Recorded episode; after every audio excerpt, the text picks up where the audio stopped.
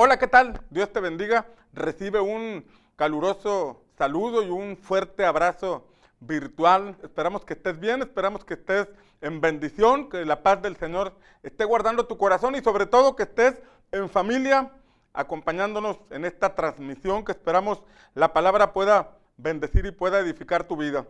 Eh, la semana pasada te compartía acerca de algunas características de Eliseo, una generación que se levantó para continuar con el legado que Elías, legado que, profético que soltó a la siguiente generación.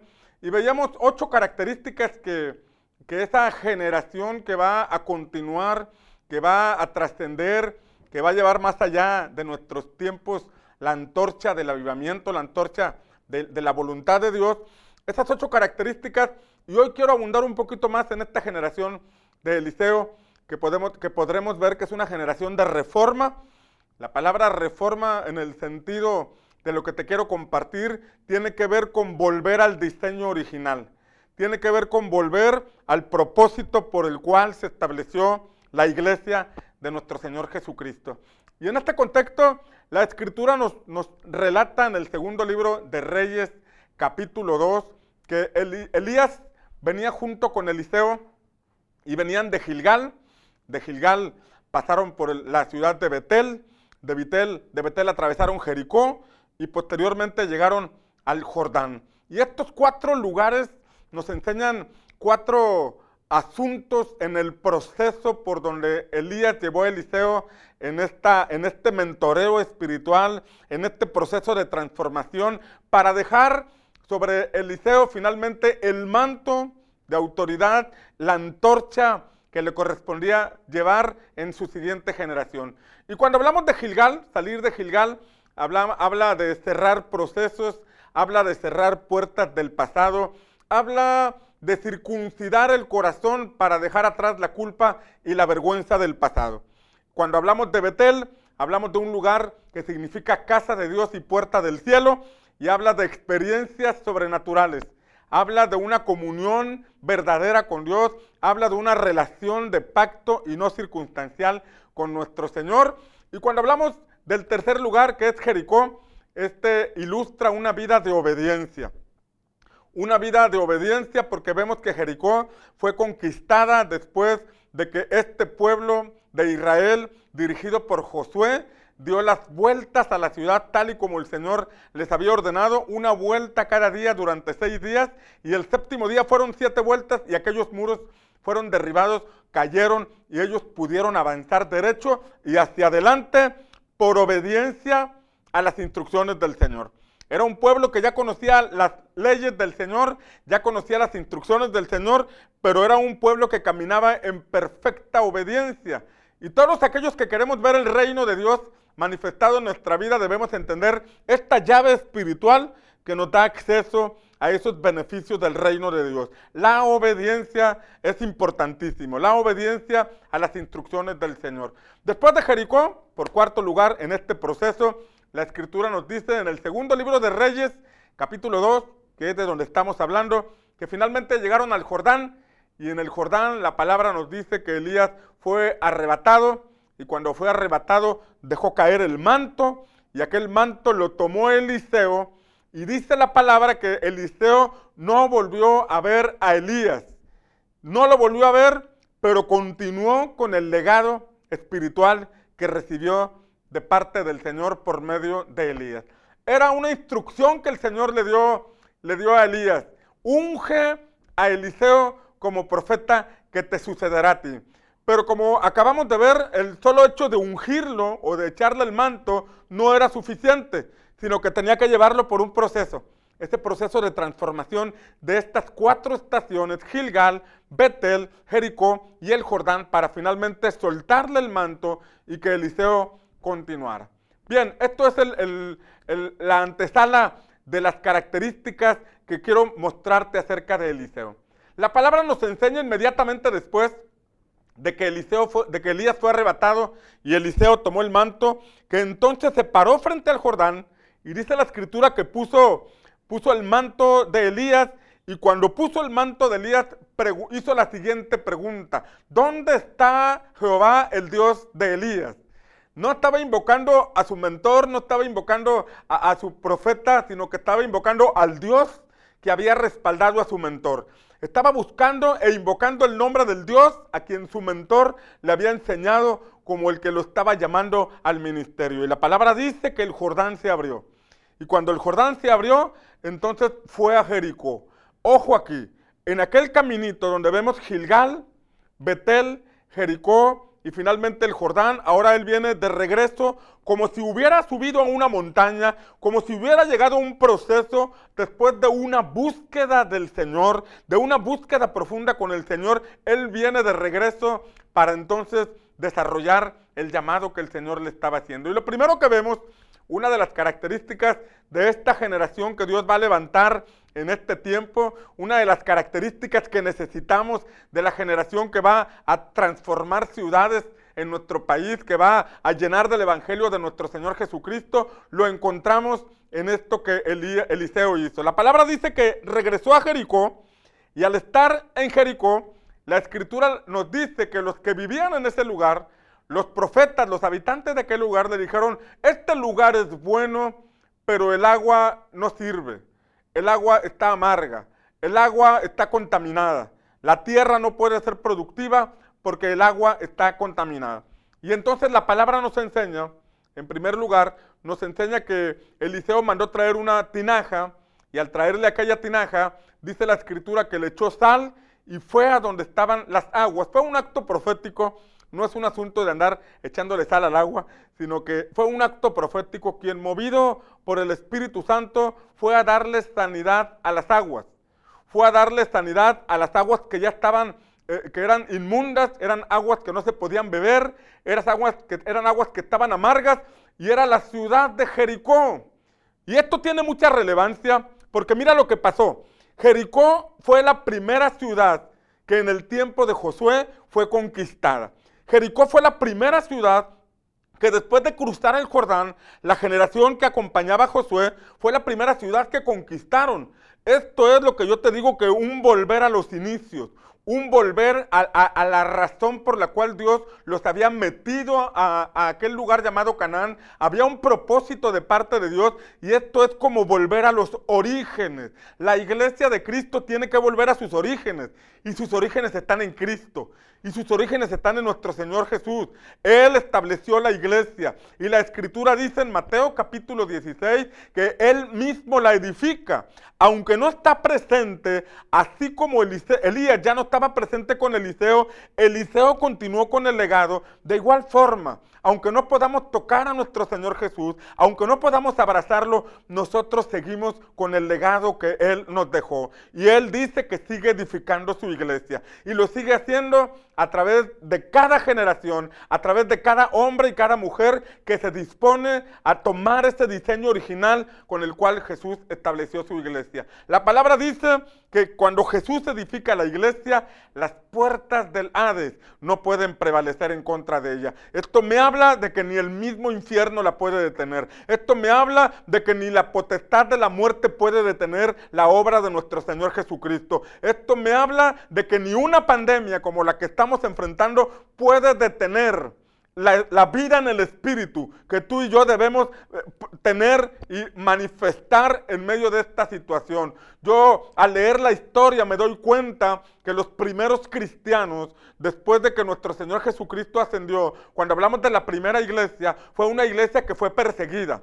Fue una iglesia a, la que los romanos tomaban a los cristianos y los amenazaban de muerte. Los llevaban al Coliseo y los ponían frente a, los, a las bestias, frente a los leones, frente a los gladiadores y les decían a estos creyentes, si niegas a tu Dios, te perdonamos la vida. Pero si no niegas a tu Dios, te vamos a meter aquí al Coliseo para que te devoren las bestias o para que te asesinen los gladiadores. Pero la historia dice que había hombres y mujeres con tal convicción en sus corazones, con tal fervor en sus espíritus, que la amenaza del imperio más fuerte sobre la tierra en ese tiempo no los podía detener. Y en lugar de acabar con ellos, la iglesia era una iglesia imparable, que ni las puertas del infierno, ni las puertas del Hades podían detener la obra que el Señor estableció en su iglesia. Y, y creo que esta pandemia no se compara con aquella situación que los primeros cristianos recibieron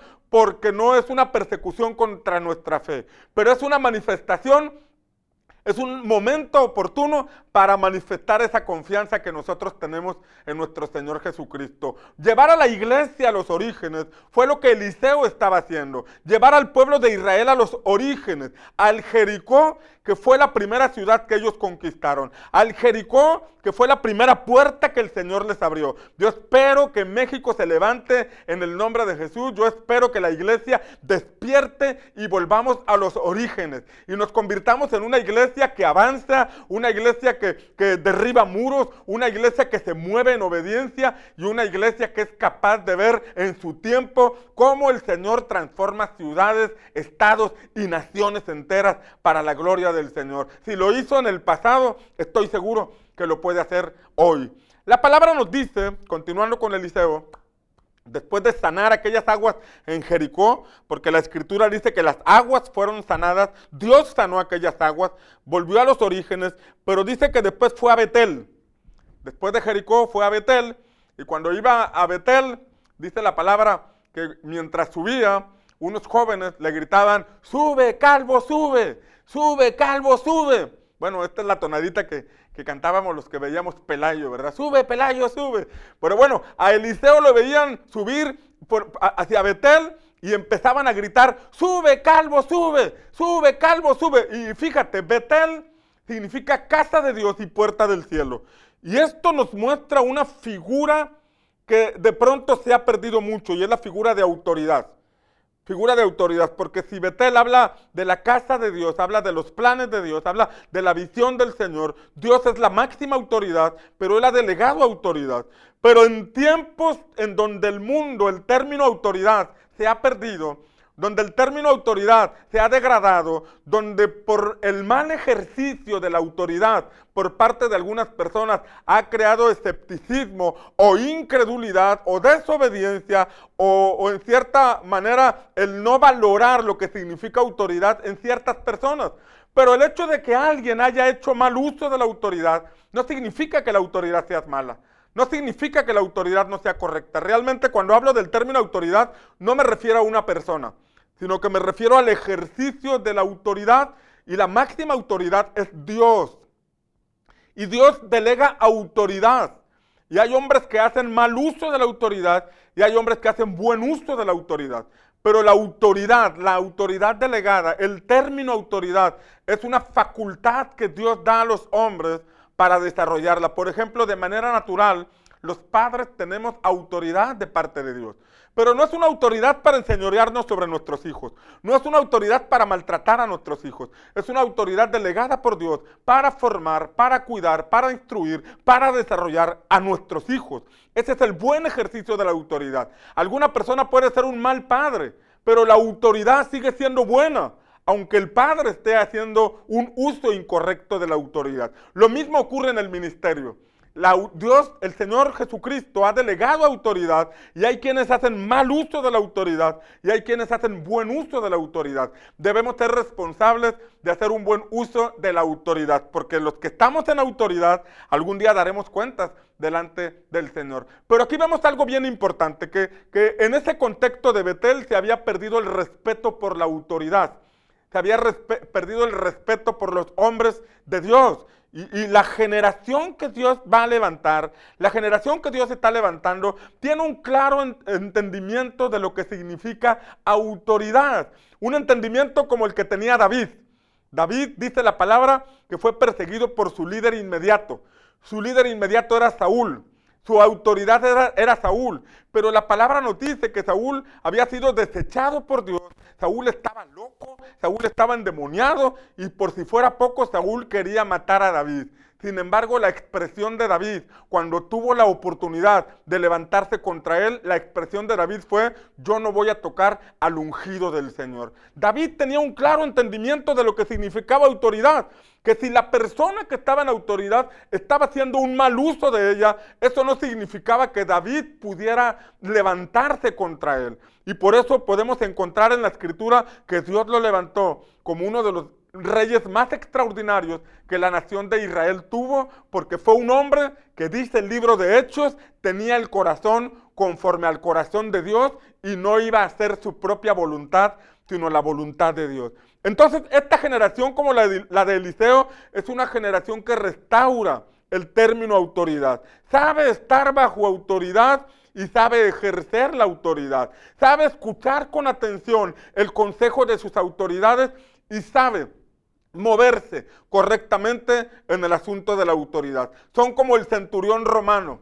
El centurión romano que le pidió a Jesús que viniera a su casa para, para sanar a un siervo que estaba enfermo, pero cuando ya iba Jesús hacia la casa del centurión, el centurión le dijo, no es necesario que vengas, porque yo entiendo lo que es autoridad. ¿Por qué? Porque soy un hombre que está bajo autoridad y tengo a hombres bajo mi autoridad. Y sé que tú, Jesús, con el solo hecho de decir la palabra, porque tú tienes autoridad, la enfermedad que mi siervo tiene saldrá porque tú tienes el poder para que esto ocurra. ¡Wow! Cuando Jesús escuchó estas palabras, dice que ni aún en Israel había encontrado tanta fe.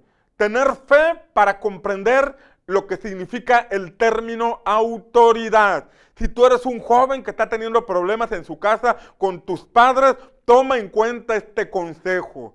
Por, algo la escritura dice, honra a tu padre y a tu madre para que te vaya bien y para que tengas larga vida. Y fue el quinto mandamiento que leemos en Éxodo capítulo 20. Los primeros cuatro están relacionados con el reino de Dios, con honrar el nombre del Señor. Pero inmediatamente después, en el quinto, el Señor pone como prioridad que nosotros sepamos honrar a nuestros padres, que veamos a nuestros padres con la figura de autoridad que ellos tienen. Como te repito, yo sé que hay personas, que hay eh, mujeres, hay hombres que no hacen un buen ejercicio de la autoridad, pero tú puedes honrar y respetar a tus padres para que el día que te toque salir de tu casa, tú salgas con honra, tú salgas bien, tú salgas con la bendición del Señor y te vaya bien. Por eso vemos que Eliseo, antes de seguir a Elías, fue a la casa de sus padres, besó a sus padres, se despidió de sus padres porque estaba cerrando bien un ciclo antes de empezar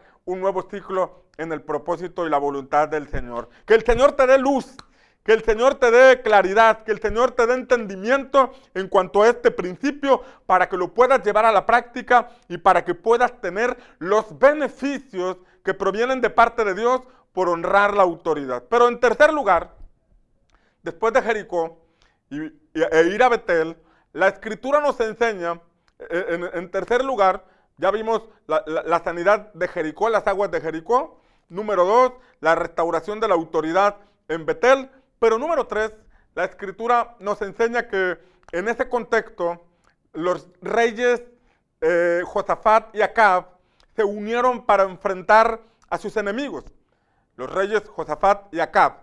Y la palabra nos enseña que vinieron a buscar a un profeta, porque en aquel entonces había muchos profetas allí profetizándole vanidad al rey Acab.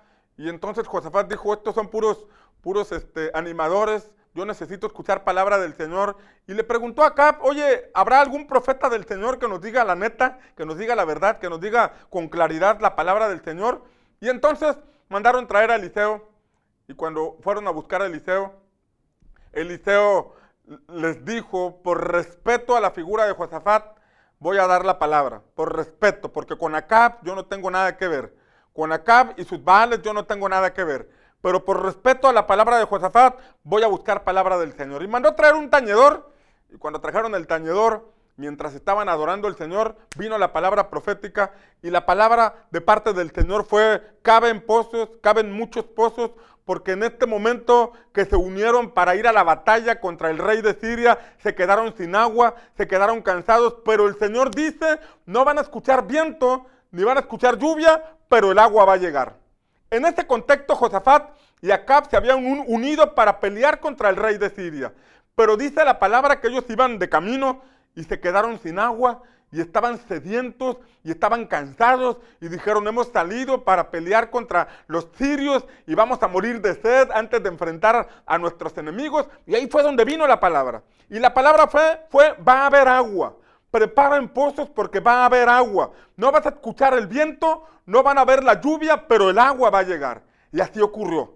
La palabra del Señor dice que cavaron los pozos y después de cavar los pozos vino agua el Señor hizo llegar agua hasta ese lugar y estas, estas personas pudieron beber, enfrentar la batalla y salir victoriosos. ¿Qué figura podemos encontrar en, este, en, este, en esta enseñanza? La figura de que es una generación que sabe provocar que el cielo responda para avanzar hacia la conquista. Josafat y Acab, el rey de Israel y el rey de Judá, se habían unido para echar fuera al rey de Siria, un rey que había invadido sus territorios. Y esto me habla de una generación que mira hacia adelante, una generación que se mueve en fe, una generación que sabe eh, eh, provocar, sabe provocar los, eh, al cielo para que se abra y pueda enviar la lluvia, de manera que esa lluvia venga a refrescar nuestra vida y nos permita pelear, nos permita avanzar, nos permita conquistar el territorio que hemos perdido. Porque si es una generación que se va a levantar para recuperar el diseño original, esto me habla de una generación que va a buscar la restitución de lo que se ha perdido. Y yo creo que viene un tiempo de restitución. Si nosotros nos alineamos a la voluntad de Dios, si nosotros nos volvemos al origen, a lo que Jesús quiere de su iglesia, a lo que Cristo buscó de su iglesia. La razón por la que el Señor murió en la cruz, además de darnos salvación, fue resucitarnos al propósito. Nosotros vamos a avanzar, vamos a movernos en fe y vamos a ver cómo el cielo responde y llena nuestros estanques de agua, esos estanques que están vacíos, aquellos que están cansados, aquellos que han estado caminando en pos de las promesas pero que están cansados, hay una buena noticia, viene la respuesta de parte del Señor. Tal vez no escuchamos ni sonido de lluvia, ni vemos nubes, ni vemos el viento, pero la respuesta vendrá si nosotros lo creemos con todo nuestro corazón. Si estás de acuerdo conmigo, escribe allí en, el muro, escribe amén. En los comentarios participa aquí junto conmigo y ponle ahí amén. Yo lo creo en el nombre del Señor. Pero la cuarta cosa, y con esta quiero concluir, la cuarta cosa que vemos en Eliseo y representa esta generación que Dios quiere levantar, que está levantando en México, que está despertando en México, es que esta la encontramos en el segundo libro de Reyes, capítulo 4, en la historia de la viuda. Y esto me habla de una restauración de la unción, restauración del aceite, restauración de la consagración del fuego de Dios en la iglesia. Dice la palabra en el segundo libro de Reyes, capítulo 4, que había una mujer viuda de los profetas que fue con Eliseo, fue con Eliseo para decirle, tu siervo, mi marido, ha muerto. Y tú sabes que mi, mi, esposo, mi marido era siervo del Señor, pero ha muerto y nos ha dejado deudas. Y ahora el acreedor ha venido para llevarse a mis hijos. El acreedor quiere llevarse a mis hijos para saldar la deuda vendiéndolos como esclavo. Y Eliseo le dijo, ¿qué te haré yo? Dime qué tienes tú en tu casa. Y esta mujer dijo, no tengo nada. Bueno, tengo una vasija con un poco de aceite. Esta expresión pareciera la influencia de la chimoltrufia, que no dijo una cosa y luego dijo otra. Pero esta mujer no sabía lo que tenía en esa vasija de aceite. Ella dijo, no tengo nada, pero luego dijo, sí tengo un poco de aceite. Como si ese poco aceite que su marido le había dejado no fuera suficiente. Como si ella no valorara ese legado, esa herencia que su marido le dejó. Como si ella no entendiera el, el oficio que su marido había desarrollado y era haber sido profeta del Señor. Y cuando esta mujer no tenía el entendimiento de lo que su marido le había dejado, ella tuvo que ir con el profeta Eliseo para que Eliseo le abriera los ojos y pudiera comprender que ese, ese poco aceite que tenía no era cualquier cosa, sino que ese poco aceite que tenía era la llave para que ella pudiera salir del problema que tenía. Eliseo puede representar a una generación que lleva a la gente que conoce, lleva al, a, la generación de su tiempo, a, la gente que lo rodea, lo lleva a entender las riquezas que tenemos en Cristo las riquezas que tenemos en el Espíritu Santo. La Escritura dice que Él derramará de su Espíritu Santo sobre toda carne. Pero en ocasiones pensamos que el Espíritu Santo solamente es una experiencia del domingo. A veces pensamos que es un temblor en la reunión. A veces pensamos que es solo una caída en la reunión y estamos el resto de la semana comiéndonos las uñas, eh, temblorosos de qué vamos a hacer, con incertidumbre, desesperados, sin comprender que el Espíritu Santo es más que un temblor, es más que una experiencia. Es el Dios eterno que decidió vivir dentro de nosotros. Es el Dios eterno que decidió hacer de nosotros su morada, su habitación. Y por medio de Cristo nosotros lo podemos recibir.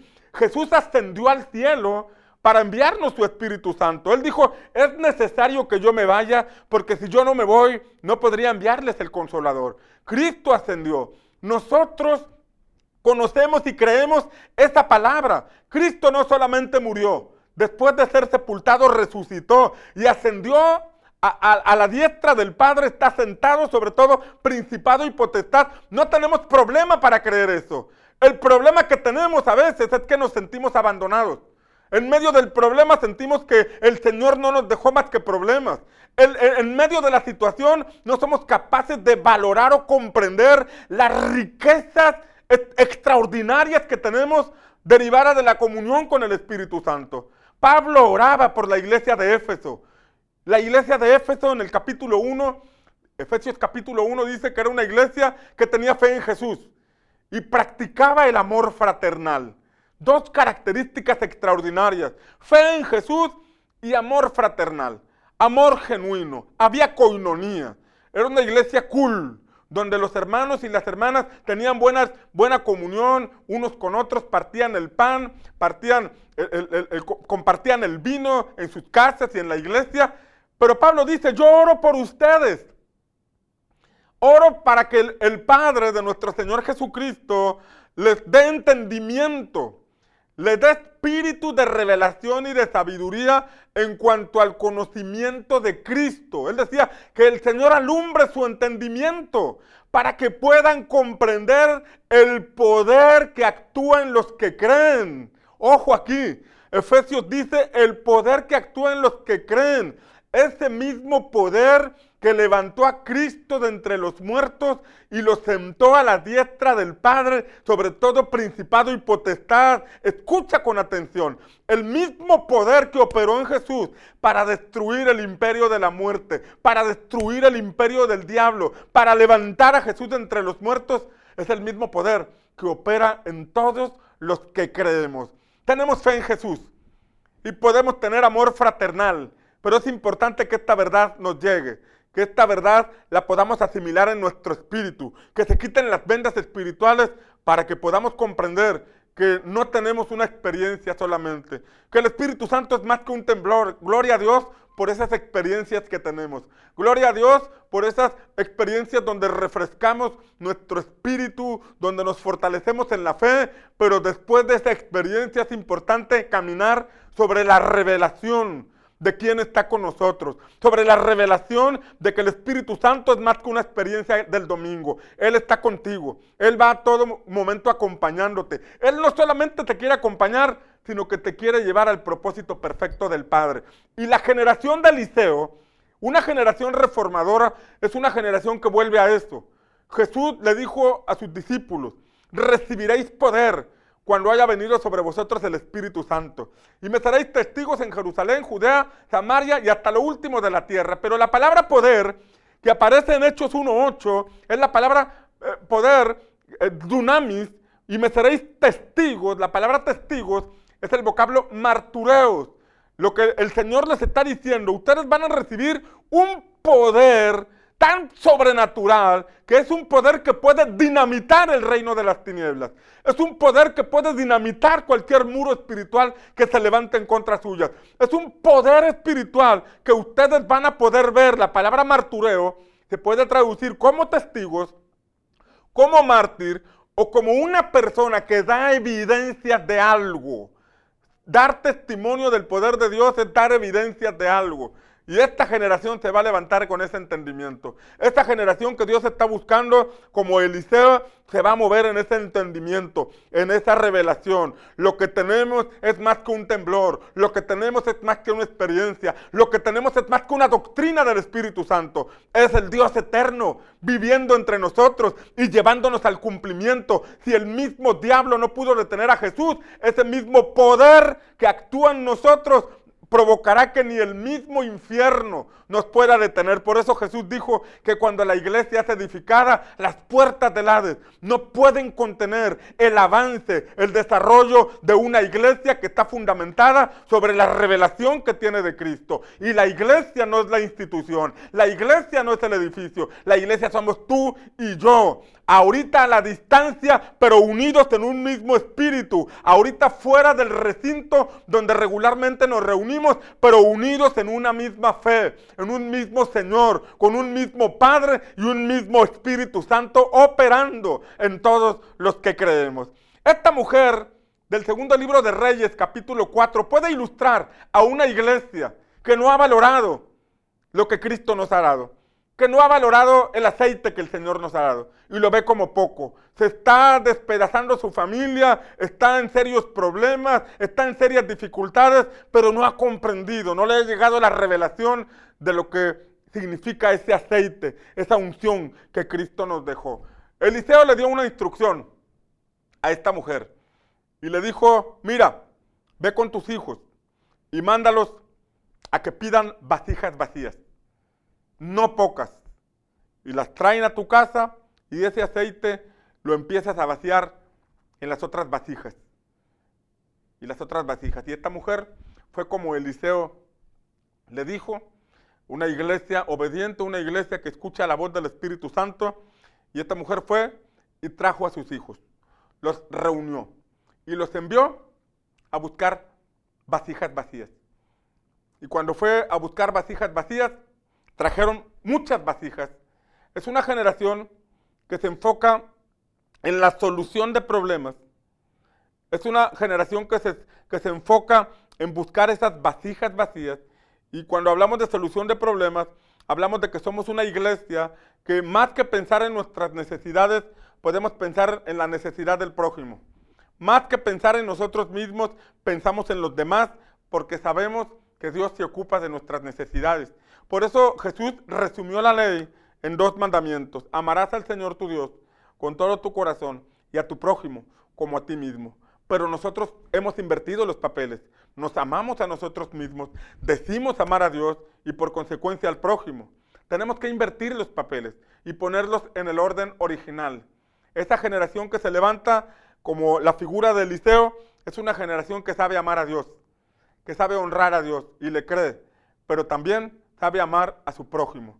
Y esta figura de las vasijas vacías implica que en medio de la necesidad nosotros tenemos que enfocarnos en aquello que Dios ama, en aquello por lo cual Jesús dio su vida. Y son las vasijas vacías, son las personas que están necesitadas. Esta mujer tenía problemas, pero el profeta la envió con sus vecinos para que se diera cuenta que sus vecinos estaban pasando los mismos problemas. Sus vecinos tenían vasijas vacías. Sus vecinos estaban en dificultades. A esta mujer se le estaba acabando el mundo porque le estaban, se le estaban llevando los hijos. Pero ella tenía la herencia, el legado que su marido le dejó, pero no lo había sabido valorar. Sus vecinos no tenían ni aceite, ni legado, solamente tenían vasijas vacías. Y cuando ella fue, cuando envió a sus hijos a buscar las vasijas vacías, se dio cuenta que sus vecinos estaban en peores condiciones y trajo aquellas vasijas vacías. Tal vez estamos pasando necesidad, tal vez estamos pasando alguna situación, no sé, si tienes trabajo, te quedaste sin trabajo, si están pasando algunas circunstancias difíciles, es algo que está pasando en todo el mundo. Nuestros vecinos pueden estar igual, pero tú y yo que decimos confiar en el Señor, debemos hacer uso de ese aceite que Jesús nos dejó de ese aceite que puede provocar milagros. Es el poder para dinamitar el reino de las tinieblas. Es el poder para abrir camino en el desierto. Es el poder para sacar de la montaña ese bronce que, y ese hierro al que le podemos dar forma y poder salir de las circunstancias difíciles que estamos pasando. Es una generación que se mueve confiando en el Señor, pero buscando aquellas vasijas, aquellas vasijas que necesitan aceite, aquellas vasijas, aquellas personas que necesitan de Jesús.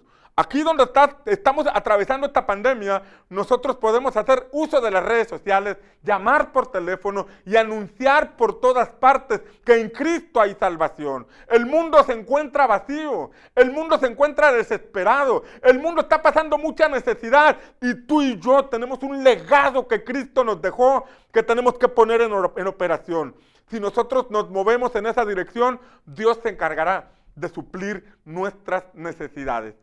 Inmediatamente después vemos que Eliseo le dijo muchas vasijas, no pocas, muchas vasijas. Y esto me habla de una generación que no piensa en poco, una generación que no está limitada, una generación que no es conformista, una generación que aprovecha bien el tiempo y que busca siempre las oportunidades que Dios tiene para él. Es una, generación que, que, sabe que siempre en Cristo hay más. Que sabe que mientras está en esta tierra hay montañas que conquistar, hay promesas que alcanzar y que la vida será tan corta que tendremos toda la, la eternidad para estar con el Señor y disfrutar de lo que Él tiene para nosotros. Pero todo comienza en esta vida. Esta vida pasa tan rápido. El periodo es tan corto. El periodo es tan, tan, tan pequeño que nosotros no podemos darnos el lujo de desaprovechar las oportunidades que Dios tiene para nuestra vida. No podemos darnos el lujo de dormirnos y de distraernos del propósito. Necesitamos avanzar, necesitamos correr. Dice la escritura que, que le dijo, ve por muchas vasijas, muchas, no pocas.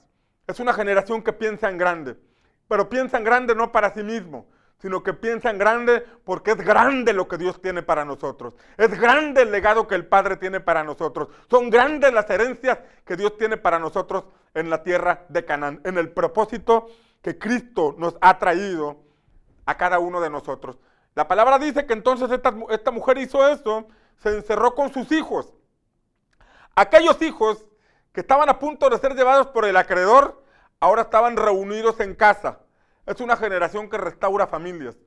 Es una generación que saca a los hijos de cautividad. Es una generación de jóvenes y de adultos. También si tienes corazón de joven, aunque tengas 99 años, esta palabra también es para ti porque estás viviendo en este tiempo. Pero es una generación que procura la restauración familiar. Aquellos hijos que iban a ser llevados cautivos o esclavos a las adicciones, a las drogas, a la falta de identidad sexual, a, ser extraviado por los vaivenes de la vida, es una generación, la de Eliseo, la que restaura familias, la que provoca la unidad familiar, la que provoca que la familia vaya en una misma dirección, a que la familia trabaje hacia un mismo propósito, a que haya una sinergia donde hijos y padres trabajan en la misma dirección. Esta es la generación que Dios está levantando. Y en medio de un tiempo donde las redes sociales están distrayendo a la familia, porque aún en la casa, de pronto un papá y la mamá y los hijos en la mesa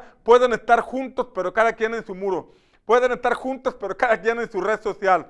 Tenemos que romper eso y procurar la unidad. Tenemos que romper eso y lograr que las familias sigamos unidas porque ese es el plan de Dios. Como dice el Salmo 133, cuando hay armonía en una casa, ahí el Señor envía bendición y vida eterna. No solamente logró eso Eliseo, que es parte de las características de esta generación por la que estamos orando, sino que también dice la palabra que después de multiplicar aquel aceite, porque era un poco de aceite, pero se multiplicó, al tener todas aquellas vasijas vacías, las llenaron, fueron con Eliseo y le dijeron, le hicimos como tú dijiste, ya no hay más vasijas vacías, ya se llenaron todas.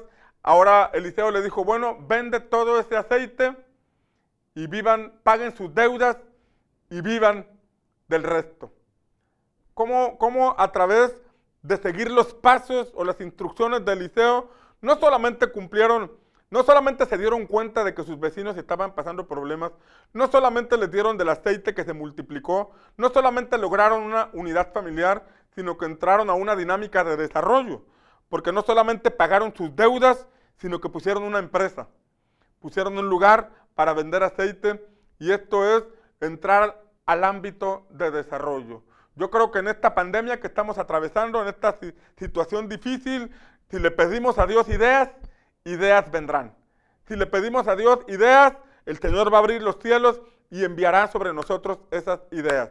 Yo creo que si eso ocurrió en el tiempo de Eliseo, puede ocurrir hoy también, porque el mismo Dios que le dio esa palabra a Eliseo es el mismo Dios en quien nosotros creemos a través de nuestro Señor Jesucristo. Oramos para que tú seas parte de esa generación. Oramos para que esta generación tenga una reforma y vuelva a sus orígenes, vuelva al, punto principal, al objetivo principal por el cual Jesucristo estableció su iglesia. Volvamos a la conquista de Jericó y sanemos todo eso que se descuidó. Volvamos a la figura de la autoridad para honrar a nuestras autoridades y saber ejercer bien el principio de la autoridad. Oremos para ser una generación que provoque milagros, que nos lleven a la conquista.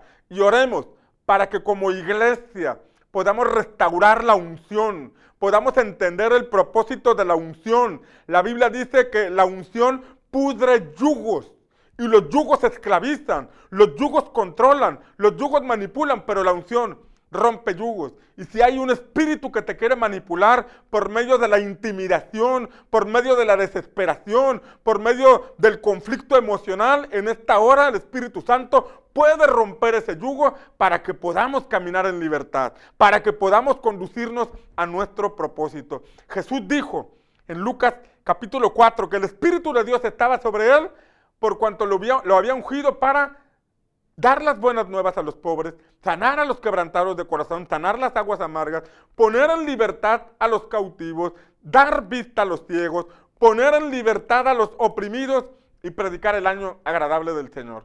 Creo que podemos escuchar la voz del Espíritu Santo diciéndonos que en medio de la pandemia viene el tiempo agradable para todos los que confiamos en Jesús. Y si tú y yo creemos en Jesús, y si tú y yo tenemos el Espíritu Santo, bien, compartamos esa esperanza, compartamos esa fe con nuestros vecinos que tienen vasijas vacías y que están necesitados de una palabra, de una oración, de una impartición del Espíritu Santo sobre sus vidas para que podamos tener una cosecha abundante y llenar a cada vasija vacía de ese aceite que el Señor ha puesto sobre nosotros. Vamos a orar.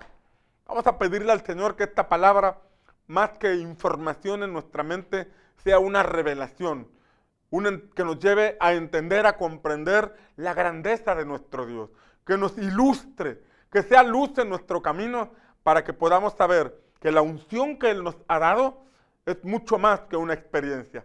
Es el poder sobrenatural de Dios, el poder para ver milagros, el poder para que se abran puertas, el poder para ver el reino de Dios manifestado en nuestra vida. Padre, en el nombre de Jesús, me pongo de acuerdo con las personas que me están escuchando en este momento y me pongo de acuerdo para pedirte, Señor, que hagas de nosotros esa generación como la generación de Eliseo. Una generación procesada, una generación que está lista para dar cumplimiento a tu voluntad. Una generación que vuelve a los orígenes, al Jericó, al, al primer paso que se dio en la conquista de aquella tierra una generación que vuelve a las pisadas de Cristo, a la razón por la que Él nos estableció la iglesia. Una generación que se mueve en autoridad, que tiene claro el entendimiento acerca de la autoridad. Una generación, Señor, que sabe dar agua al sediento para que pueda conquistar las promesas que tú tienes para cada uno de nosotros, que se mueve en fe, pero una generación que sabe honrar y valorar al Espíritu Santo. Perdónanos, Señor, si hemos visto al Espíritu Santo como una doctrina. Perdónanos, Señor, si hemos visto al Espíritu Santo como una experiencia. Perdónanos, Señor, si hemos visto al Espíritu Santo solamente como una paloma. Perdónanos. Perdónanos si hemos contristado a tu Espíritu Santo. Pero hoy entendemos que el Espíritu Santo no es una doctrina, no es una paloma, no es una experiencia. El Espíritu Santo es tu presencia habitando en nosotros. Ayúdanos a hacer ese templo de tu Espíritu Santo. Ayúdanos a hacer ese, recipiente, ese, ese vaso de barro que sabe honrar y valorar ese peso de gloria que ha sido depositado en cada uno de nosotros. Y que podamos tener esta revelación, que podamos tener este entendimiento, que en medio de la pandemia que estamos viviendo podamos ser esos portadores de tu gloria, que le damos palabra de fe palabras de esperanza a nuestros vecinos. Y si alguien que me está escuchando en este momento, Señor, necesita fe o necesita que sus ojos espirituales se abran para que pueda comprender tu grandeza, yo te pido, Señor, yo te pido que sus ojos sean abiertos, yo te pido que te manifiestes a Él, a ella, yo te pido que abra los cielos para que tu Espíritu Santo traiga paz, traiga esperanza, traiga consuelo y pueda fortalecerse en ti y pueda ver cómo tú haces un milagro para suplir su necesidad. Padre, te lo pedimos en el nombre poderoso de Jesús. Amén, amén y amén.